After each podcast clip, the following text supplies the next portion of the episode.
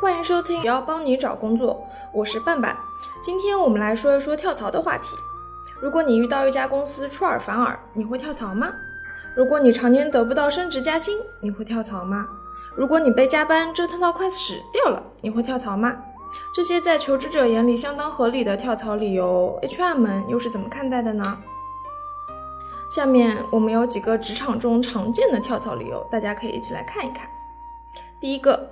对求职者来说，最实在的跳槽理由：公司不讲诚信，或者没前途，或者经营不善。求职者说：“面试说好的薪资转正打八折，让人很不爽。我跟老板沟通，老板说是因为公司发展情况有变，希望我体谅公司的难处。我能体谅公司，可是谁来体谅我呢？说好的工资不兑现，这样的公司待下去还有什么意思啊？”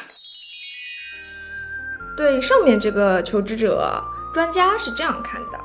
如果一家公司经营不善，可以理解，但是这家公司有没有前景，就不是求职者个人能够随便说的。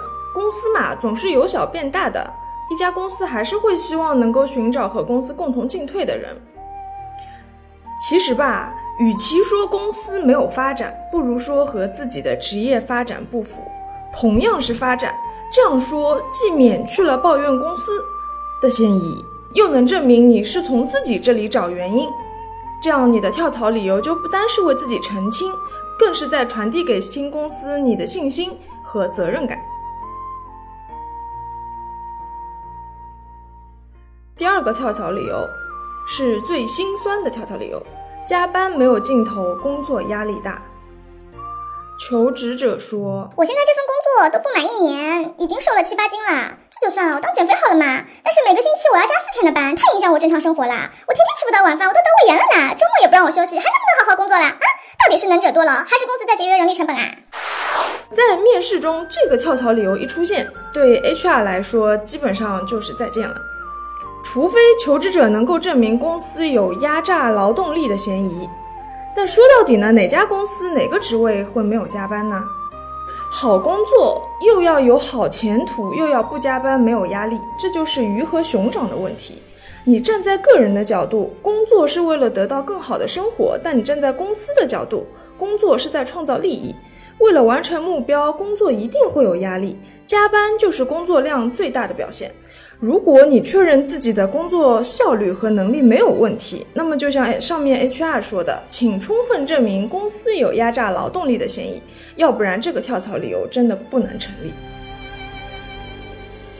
第三，对求职者来说最委屈的跳槽理由，常年不加工资。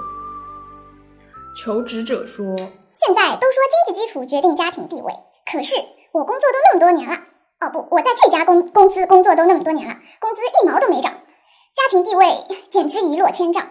每次都要和老板谈加薪，老板都不理我。之前我甚至动用了跳槽来威胁老板，但是呢，老板还是不理我。对于我这样可有可无的存在，也真是觉得很心酸啊！你们说是吧？常年不加工资这个原因，在 HR 看来有一些不靠谱。为什么呢？因为除去公司的原因。求职者有没有在自己身上找过问题呢？比方说绩效不怎么样，工作不积极，或者没有很努力。其实，在面试时，求职者抱怨前东家，这是一个大忌，会让面试官觉得你是一个不会反省、凡事都在别人身上找问题的人。何不这样换个思路？与其说公司不给你加薪，倒不如说你这两年。要结婚生娃，或者有其他需要钱的地方，啊，其实就是需要承担家庭责任。现在的薪资已经无法满足生活基本开销，那这就不是前东家的错，只是生活所迫，大家都能理解的。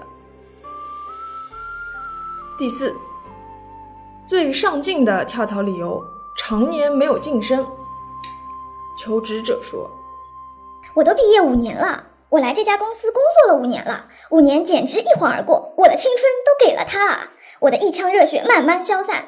五年前从一个小小的基层员工开始做起，五年后我还是一个小小的基层员工。我的朋友、我的同学，他们都已经混得很好了，可是只有我还是一个小小的基层员工。那我怎么办呢？我只能不安现状，跳槽了呀。对 HR 来说，常年没有晋升这个跳槽理由，其实是最可以接受的。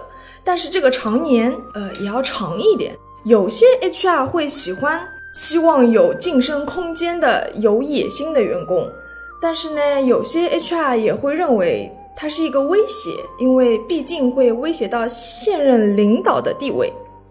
其实，员工的晋升和业绩也是息息相关的。呃，怎么说呢？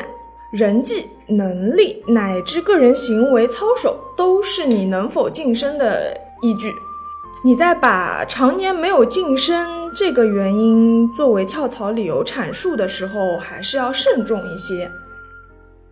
不妨可以说说，呃，老东家发展的空间和自己的职业方向不太相符，或者说自己有了其他计划之类的，所以才走到了跳槽这一步。有更多关于职场求职的困惑，可以到前程无忧论坛 bbs 点五一 job 点 com 寻求帮助。我是半半，我们下期节目再会。